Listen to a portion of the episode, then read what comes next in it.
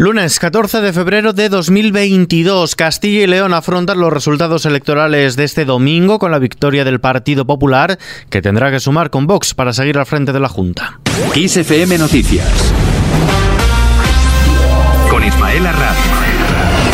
El líder del Partido Popular en Castilla y León, Alfonso Fernández Mañueco, ha insistido este lunes en que mantiene su intención de gobernar el Ejecutivo Autonómico en solitario e iniciar un diálogo con todos los partidos. Pero Vox ha avisado de que quiere acceder al Ejecutivo y de que quiere derogar la ley contra la violencia de género y el decreto de memoria histórica, mientras que el PSOE ha dicho que están dispuestos a sentarse a hablar con el Partido Popular tras su victoria de ayer, pero descartan la abstención porque afirman que no están dispuestos a permitir un gobierno manchado por la corrupción. El presidente en funciones de la Junta, el popular Alfonso Fernández Mañueco, ni descarta ni confirma que vaya a haber un gobierno de coalición con la ultraderecha, porque lo que toca ahora es sentarse a dialogar y hablar, pero ha asegurado que las negociaciones las va a llevar el Partido Popular de Castilla y León y la dirección autonómica que no se harán desde Génova. Alfonso Fernández Mañueco, preguntado directamente si gobernaría con Vox. Sería más recomendable, antes que hablar de la, del reparto de los cargos, hablar de los problemas,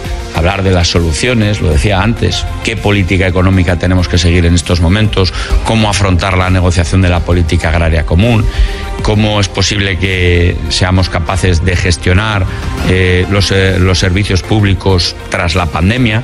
Estas cuestiones me parecen más importantes que cuál es eh, el, el reparto de, de, tareas o responsabilidades. ¿no? Desde Vox, únicos con los que suman, Juan García Gallardo ha insistido en exigir formar parte del gobierno y ha garantizado que no facilitará un ejecutivo en solitario del Partido Popular ni se prestará a ser muleta de nadie. Yo no le voy a regalar los votos a nadie. Es decir, en cualquier mesa de negociación habrá que hablar de derogar toda la legislación de izquierdas. Habrá que hablar y negociar sobre bajadas de impuestos que nosotros hemos pedido. Habrá que hablar de nuestro programa, efectivamente, de natalidad, de campo, de industria. Como decíamos, hablan expresamente de derogar la legislación sobre memoria histórica y en materia de violencia de género y tener el mismo peso o más que Ciudadanos en el anterior Ejecutivo de coalición. En este contexto, desde el PSOE, su portavoz nacional, Felipe Sicilia, ha negado que se abra un cambio de ciclo tras las elecciones en Castilla y León porque los populares han obtenido una victoria pírrica mientras que el PSOE se ha quedado a 15.000 votos. Sobre la propuesta del alcalde de Valladolid, Óscar Puente, quien considera que el PSOE debe facilitar la investidura de Mañueco con una abstención para evitar la entrada de Vox. Esto es lo que dice desde Ferraz su portavoz Felipe Sicilia. Nosotros evidentemente no tenemos ningún problema en sentarnos a hablar, faltaría más sentarnos a hablar con el Partido Popular, pero también tenemos muy claro que no vamos a posibilitar un gobierno que a partir de marzo tiene una agenda ante los tribunales por los casos de corrupción. No vamos a apoyar a un gobierno manchado por la corrupción. Soria ya apunta a las generales. Su candidato y procurador electo en Castilla y León, Ángel Ceña, ha confirmado que esta entidad vinculada con el movimiento de la España vaciada presentará candidaturas al Congreso de los Diputados y al Senado tras su éxito en las autonómicas de ayer. Fueron la fuerza más votada en la provincia de Soria y sumando incluso más votos que el Partido Popular y el PSOE juntos. Eso sí, se piensan aún lo que harán el año que viene con las municipales. Y una vez pasada la cita electoral en Castilla y León, todas las miradas apuntan ahora al sur. Andalucía es el próximo escenario previsto para las urnas, pero parecen no variar los planes del gobierno de Juanma Moreno, que insiste en que su intención sigue siendo agotar la legislatura hasta que pueda, salvo que exista bloqueo. La foto electoral de Castilla y León no es diferente a la que llevan meses dibujando los sondeos en Andalucía. El Partido Popular ganaría las elecciones, pero dependiendo de Vox para gobernar, ya que Ciudadanos se derrumba y a los partidos de izquierda no les da para sumar. Elías Bendodo es el consejero de la presidencia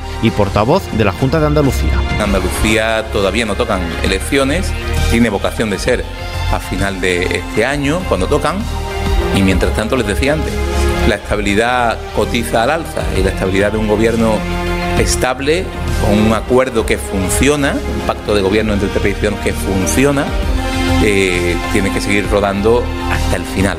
Cambiamos de asunto. Con la sexta ola, la baja varias comunidades inician ya la semana relajando las restricciones por la COVID-19. Es el caso del País Vasco, por ejemplo, que desde hoy mismo da por concluida la emergencia sanitaria, o Navarra, donde las medidas extraordinarias para contener el coronavirus quedarán sin efecto la próxima medianoche. Fuera de nuestras fronteras, Ucrania descarta una invasión inminente. Kiev no ve señales de una inminente invasión Rusia esta misma semana según el secretario del Consejo Nacional de Seguridad y Defensa ucraniano. Así responde a las advertencias que el gobierno del presidente estadounidense Joe Biden había transmitido a sus socios y aliados sobre una posible invasión rusa de Ucrania en estas fechas, apuntaban a este miércoles. Y todas estas informaciones hacen mella en los mercados. Hoy, junto a la incertidumbre generada por la inflación y las políticas de los bancos centrales, han llevado a la bolsa española, al IBEX 35, a perder un 2,55%. Segunda gran caída en menos de un mes. De este modo, el selectivo español cierra los 8.573 puntos. Tan solo ha terminado en verde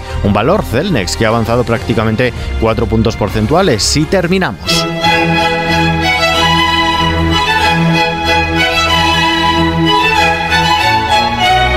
La primavera ya está aquí, o eso cree la flora del hemisferio norte. La falta de lluvias hace avanzar la primavera en nuestras latitudes porque con menor nubosidad las temperaturas de día y de noche tienen más contraste, hay una mayor radiación solar y más heladas, factores que hacen que las plantas se confundan y consideren que la primavera ha llegado.